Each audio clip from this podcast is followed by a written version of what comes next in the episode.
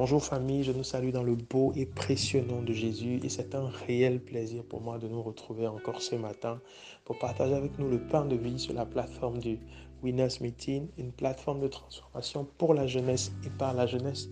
Et le point 3 de nos objectifs stipule que nous montrons l'exemple aux jeunes qui ont perdu espoir et qui ne croient plus en l'avenir. Et depuis la semaine dernière, nous sommes en train d'explorer un thème important qui est le thème du mariage. Amen. Et nous avions vu la semaine dernière comment est-ce que nous pouvions réussir le choix de notre conjoint.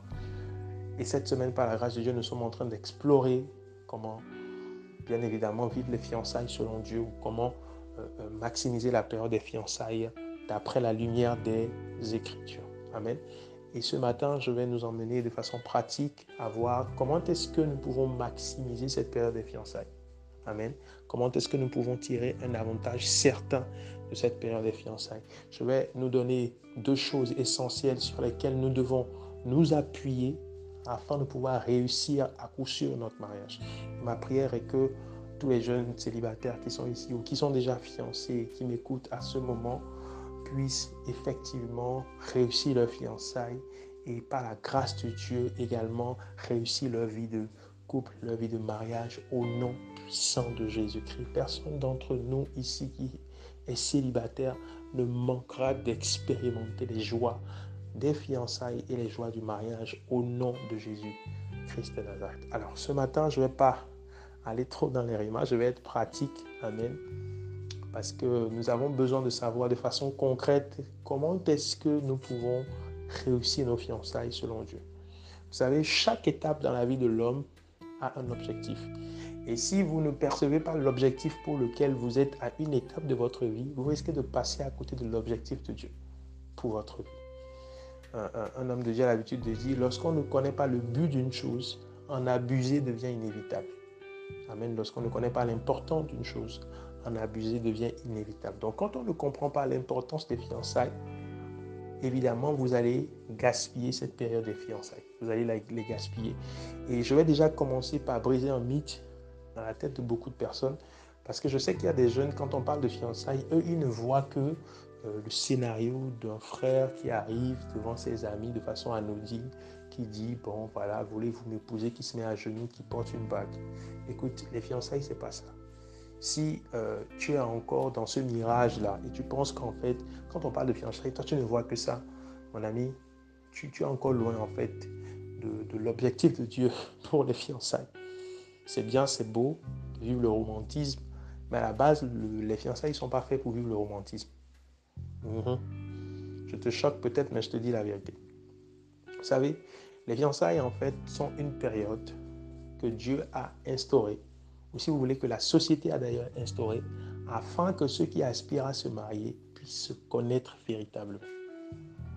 Donc en fait, si cette période de préparation au mariage, tu ne l'utilises pas à bon escient, tu vas te retrouver dans le mariage face à des réalités qui vont te choquer et pour lesquelles tu n'auras même plus le temps de pouvoir réagir. Mais ce ne sera pas ta portion.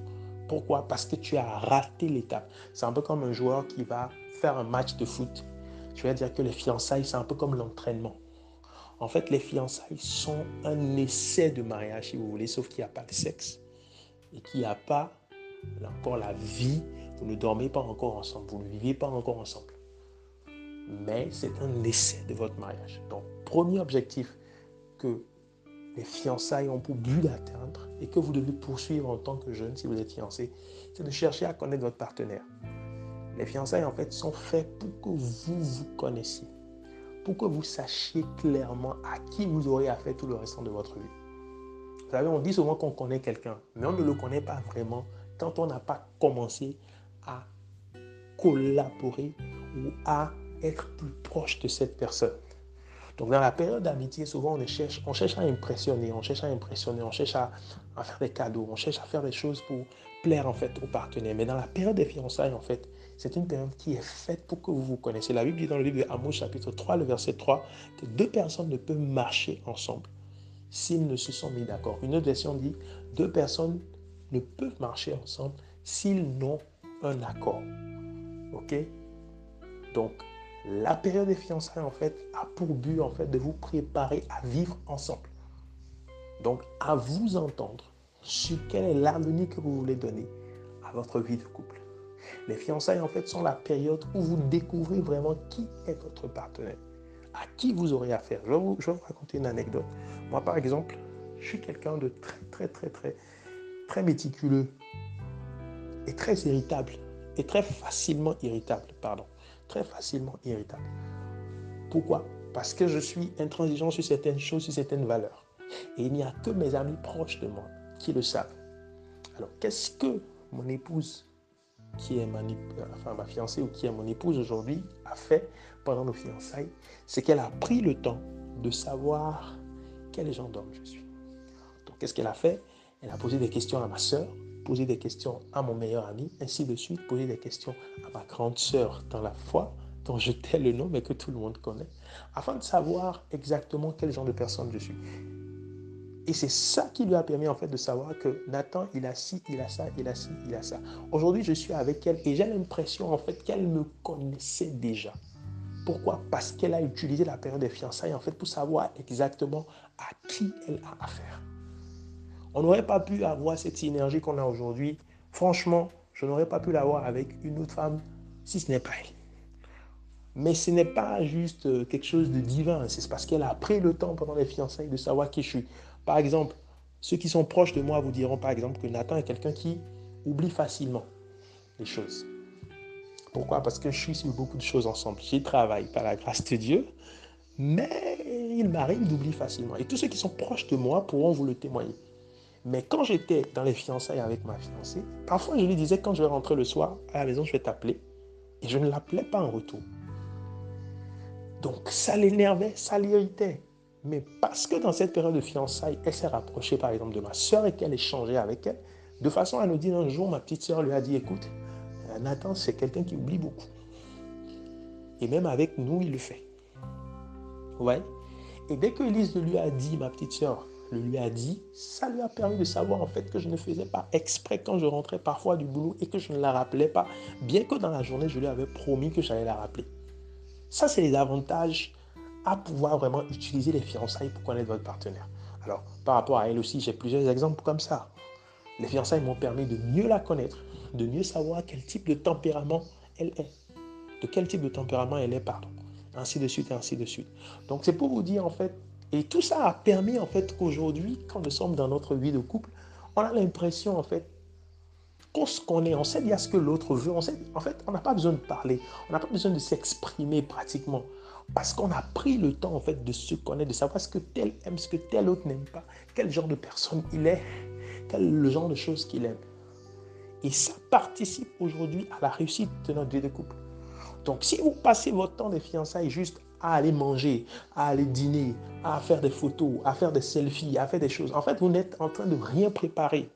Et croyez-moi, si vous n'utilisez pas vos fiançailles, en fait, pour vous préparer, vous allez vous rendre compte que dans le mariage, vous serez de, deux personnes totalement inconnues. Mais ce ne sera pas votre portion. Donc, dans les fiançailles, vous avez pour objectif de vous connaître. C'est le but, en fait, des fiançailles, de vous mettre d'accord. Quels sont vos projets d'avenir? Vous devez avoir du temps dans vos fiançailles de planifier sur l'avenir. C'est la période où vous devez vous asseoir pour avoir un idéal de vie. Vous devez poser les bonnes questions à votre partenaire. C'est également un essai pour vous permettre aussi de savoir si la prière que vous aviez faite est la bonne prière, si c'est la bonne personne. Donc en fait, dans les fiançailles, Dieu vous offre encore la possibilité de rompre si ce n'est pas la bonne personne. Donc raison de plus que raison de plus pour que dans les fiançailles, vous puissiez passer du temps pour vraiment découvrir votre partenaire. Et si éventuellement le Seigneur commence à vous révéler que ce n'est pas la bonne personne, vous avez encore la possibilité de briser les fiançailles. Comme on dit, une fiançaille brisée vaut mieux qu'un mariage brisé. Je vais m'en arrêter là et je prie que le Seigneur bénisse sa parole dans nos cœurs. Alors en commentaire, j'aurais que tu écrives J'exploite mes fiançailles pour connaître mon partenaire de vie. J'exploite mes fiançailles pour connaître mon partenaire de vie. Que le Seigneur nous bénisse. Amen.